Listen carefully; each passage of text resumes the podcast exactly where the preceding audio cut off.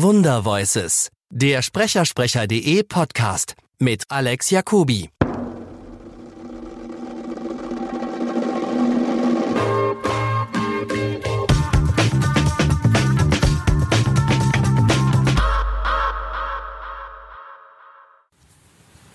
Ähm, wenn man, wenn man, wenn man dann schaut, wie das, sagen wir mal, von in den 80ern auch gesehen wurde bis heute, hast du das Gefühl, dass das Synchron sich weiterentwickelt oder wird Synchron schwieriger? Also, es gibt ja auf der einen Seite die Leute, die sagen, okay, das ist eine eigentlich schon eine lokale Kunstform geworden. Und auf der anderen Seite Leute, die sagen, okay, es geht immer mehr in Richtung, hier wird nur noch übersetzt, weil die Flut der Produktion wird ja, es ist ja, es ist ja unglaublich, was im Moment produziert wird, oder? Mhm. Ja, den, den ersten Boom habe ich aber auch schon erlebt. Das war halt Mitte, Ende der 80er wo dieser durch, ich glaube, durch die Kirchmedien, ja, Kirch, ne? äh, durch die Kirche, äh, wo plötzlich unheimlich viele Serien eingekauft wurden aus Amerika, ja. die dann, äh, die dann synchronisiert werden mussten. Da schossen dann auch lauter Synchronfirmen aus dem Boden, die es vorher noch nie gegeben hat, hatte.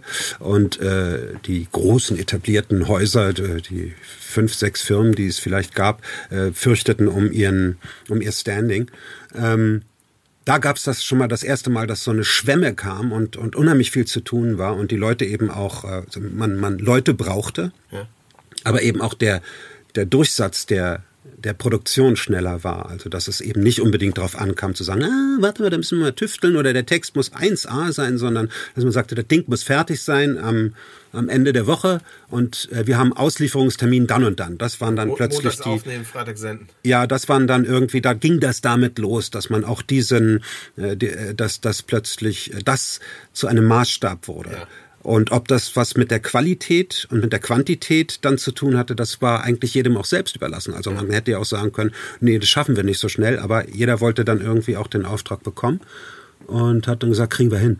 Und ähm, parallel dazu hat es aber auch immer Produktionen gegeben, wo es nicht darauf ankam, schnell abzuliefern, sondern nur zu sagen, äh, sa sondern äh, wo es darum ging zu sagen, das Ding muss gut werden. Ja. Und das hat auch nicht unbedingt was mit Fernsehen oder Film zu tun. True Detective, eine meiner Lieblingsserien und eine meiner Lieblingsarbeiten, die ich gemacht habe, war fürs Fernsehen. Und es war für mich wie, wie ein fantastischer äh, Kinofilm, ja. den ich auch ganz alleine aufgenommen habe und ähm, also wo ich ganz alleine gesprochen habe, von vorne bis hinten durch, konzentriert. Ja. Unglaublich. Ja.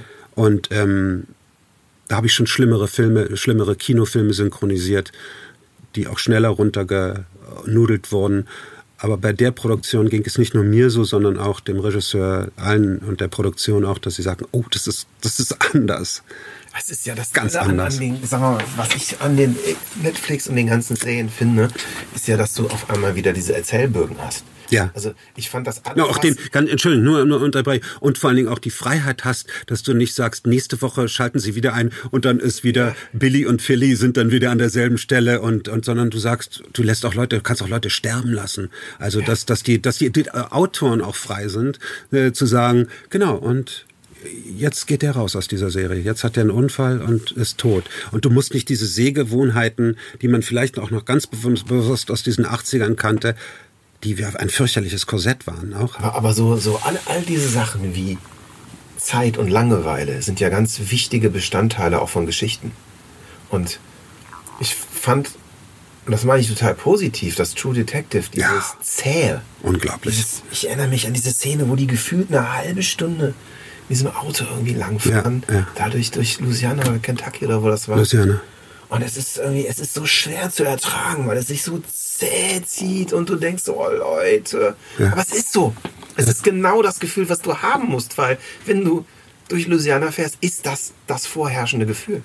Und, und dafür war Zeit da und deshalb warst du auf einmal so unglaublich in der Story drin. Ich meine, abgesehen davon, wie handwerklich, ich meine, allein diese, diese Kameraführer am Ende, wenn die durch den Dungeon gehen. Ja. Das ist so, das ist so weird. Das ist so ja, oder, oder diese, oder, oder diese, äh, dieser One-Shot äh, am Ende von einer Episode, wo sie in dieses, in, in, in dieses Drogenhaus. Ja, das meine äh, ich, das meine ich. Das ist. Ja, der, der, der mit dem, mit dem, ich dachte, du meinst jetzt zum Schluss, in dem Verlies, wo sie quasi dem, Ach so, dem, ja, das dem meine ich. Ach so, da erinnere ich mich gar nicht mehr an die andere. Nee, da gab es so, ich weiß nicht, am Ende, ich kann es jetzt auch nicht genau sagen, es waren sechs oder acht. Ich glaube, acht waren es dann, so in der Mitte. Irgendwann in der Mitte gibt's äh, gibt's einen, ähm, gibt's, da, da gehen die in ein Drogenhaus, wo eine schwarze Gang halt Drogen hält, dass sie überfallen, wo sie dann einen, einen äh, Kerl rausholen und wieder in einem Auto verschwinden müssen, in einer Einstellung durchgedreht. Ich glaube, sechs Minuten in einer Einstellung durch, die natürlich irgendwie gecuttet ist und zusammengebastelt ist, aber ähm, sie ist in einem, sie ist gefühlt in einem durch. Herrlich. Wunderbar. Ja, das war toll. Und damit will ich sagen, also dass da, da das hat dann plötzlich in, ab den 2000er Jahren hat dann, hat dann plötzlich auch das, was Fernsehen oder halt ähm, hatte plötzlich noch mehr Freiheiten als das Kino. Hat's heute viel mehr, oder? Ja.